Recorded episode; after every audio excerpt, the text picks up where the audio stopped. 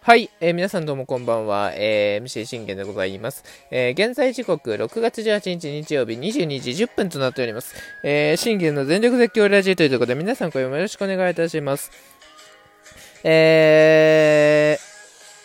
この番組はオリファン歴11年目の私信玄がオリックスの試合の振り返りから、えー、メジャーでスーパースターの振り返り、もしくは大谷翔平の振り返り、えー、もしくは、えー、ドジャースの振り返り、えー、そして、えー、そうた気になるチーム状況、もろもろなど、12分間で僕の思いの丈を語ってくるラジオ番組となっております。えー、まさかね、1日に3本目を撮るということになろうと思いませんでしたけども、あの、まあ、メジャー収録は、明日、大谷翔平は必ず明日撮ります。ね、あの、ちょっとね、僕ね、気になったね、あの、収録があるんです。まあ、先ほどね、これあのー、ね、あの、フォックストロット先生からの、えー、まあ、収録を、あの、もう一本目の方を見たんですけれども、あのー、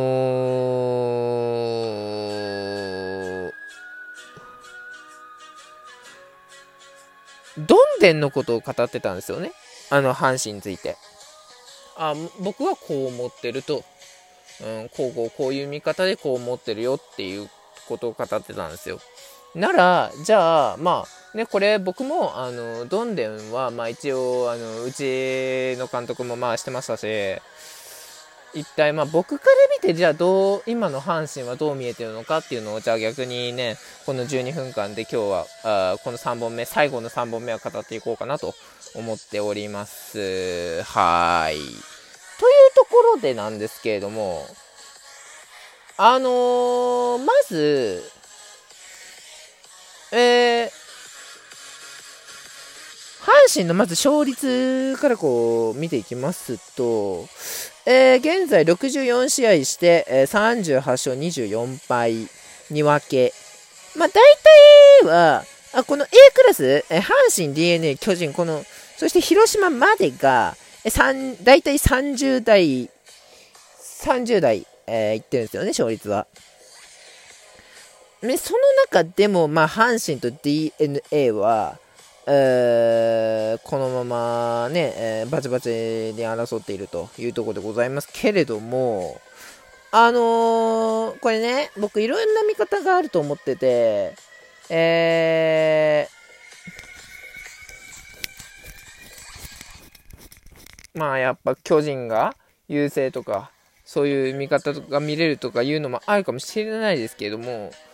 まあ、僕の見方から見て、巨人が今年じゃあ優勝するのかってなると僕はそうはないと思うんです。大体なんですけど、ま、まあ、今はね、こう、秋広くんとか、えー、いろいろ結構機能してくれてね、あの、まあ、僕の、僕としても嬉しいですし、あの巨人も今年応援してますから嬉しいんですけど、優勝圏内まで行くかっていうと、多分そうはなんないと思うんです。だって、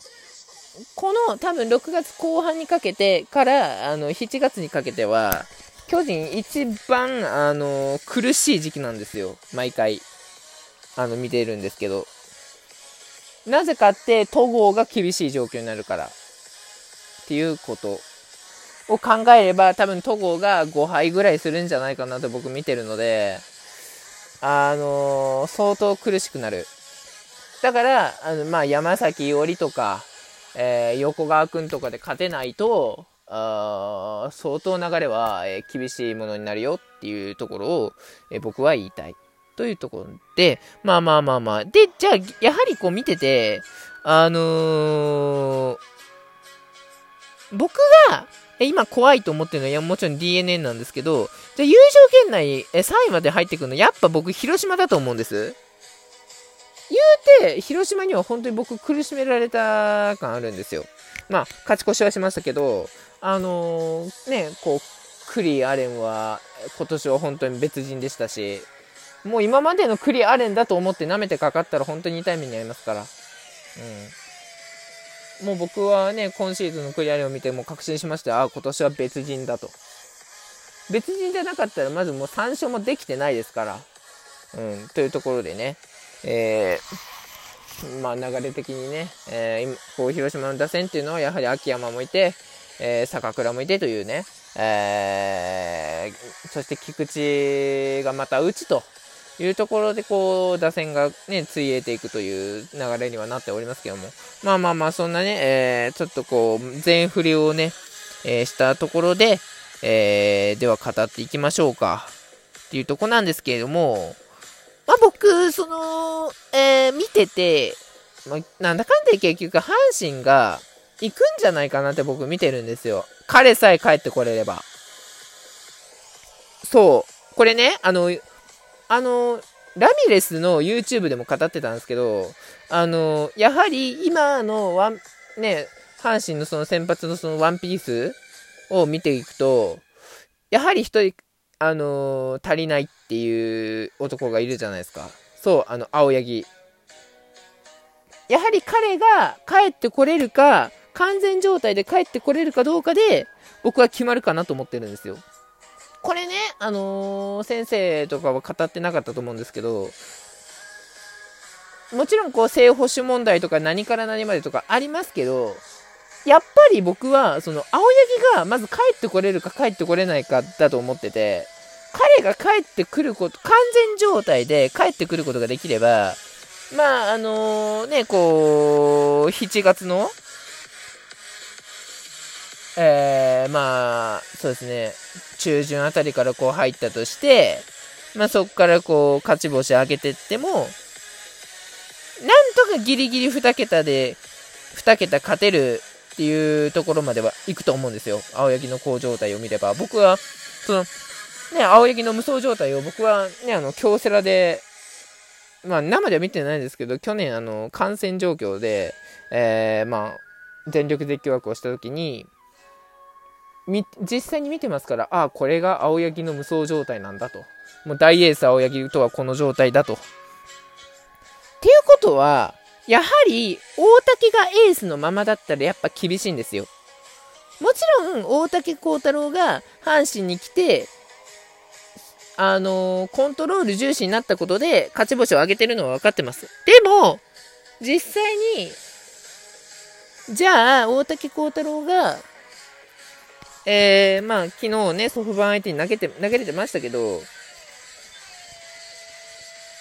じゃあ、じゃあ実際にソフバン相手に完封できるかってなると、やっぱ悔苦しいんですよ。今の、その、ね、えー、状況を考えると。ということは、やっぱり、その、まあ、打線力も大事ではあるんですけど、やはり投手力で上回れないと、あれは厳しいかなって僕は見てます。うん。い、なんだかんだ行くかなとはね、こう、あのー、ね、ヤクルトファンの、えー、祖母を見てますし、まあ、祖父はちょっとこう、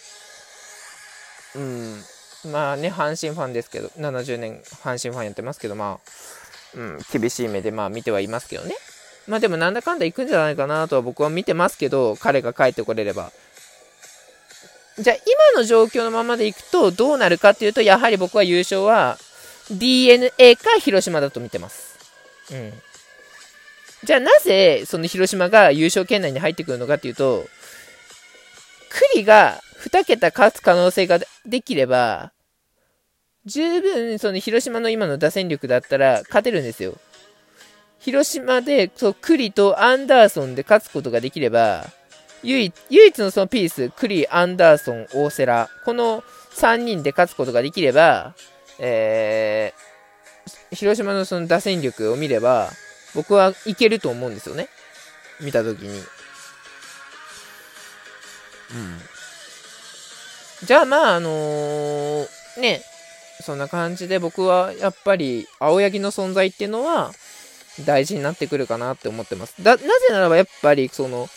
村上正輝も、あの、大竹幸太郎もやっぱ疲れてきてるわけじゃないですか。当然ながら疲労っていうのは出てきてるわけなんですよ。うん、なぜなら、あのー、ね、前回7回日ハム戦で投げ切り、そしてあの、ね、佐々木朗希相手に投げ切って、プロ初関東が初完封になったあの才木でさえも、今回こうソフバン戦で5回じゃないですか。ってことはやっぱり、若手苦しんでるんですよ。ということはどうなっていくかっていうと、西純也とかが、だいたい8勝、9勝できないと、厳しい。で、まあ、伊藤正史も、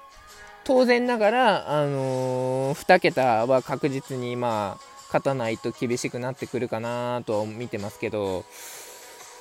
大体伊藤正史のね、あの、リードの時って、あの、梅野じゃないですか。じゃあちょっと、まあ時間ね、こう、今10分まで語りましたけど、じゃあその2分間で今のその保守問題について語りますけど、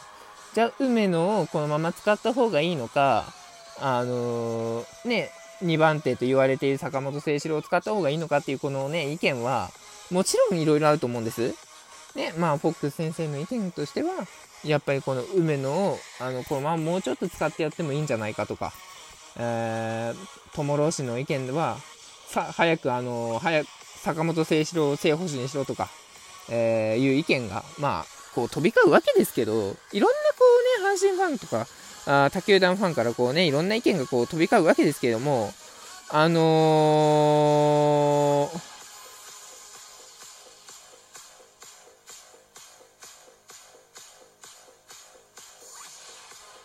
ー、なんて言うんだろうな。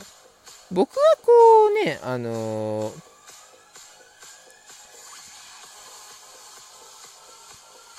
僕が見てるのはやはり、その正捕手の問題っていうのももちろんあると思うんですけど、やはり、3番の維持はやめた方がいい。本当にそろそろ。全く機能してないから。ね、3番前川くんとか、あの、いるじゃないですか。やっぱ、その3番前川くんで僕はいいと思うんです。ね、3番ノイジーっていう方向性で言ってるから、近本、えー、中野でつなげても、ノイジーで止まるんですよ。となると得点圏内には低くなってくるみたいなね、感じになってきますね。ということで、まあ、あのかちょっとね、えー、阪神のあれについて、えー、語りました。バイバイ。